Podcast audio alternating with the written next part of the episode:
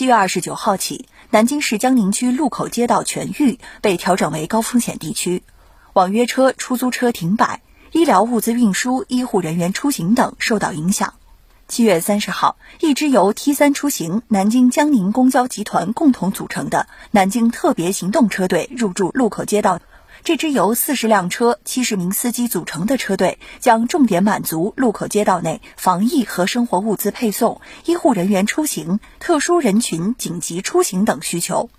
T 三出行南京特别行动车队队长庄小平：啊，进行两班倒，也就是停人不停车，我们会全力保障路口街道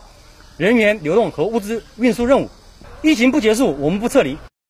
七月二十九号下午三点，两辆美团无人配送车完成调试，正式上岗。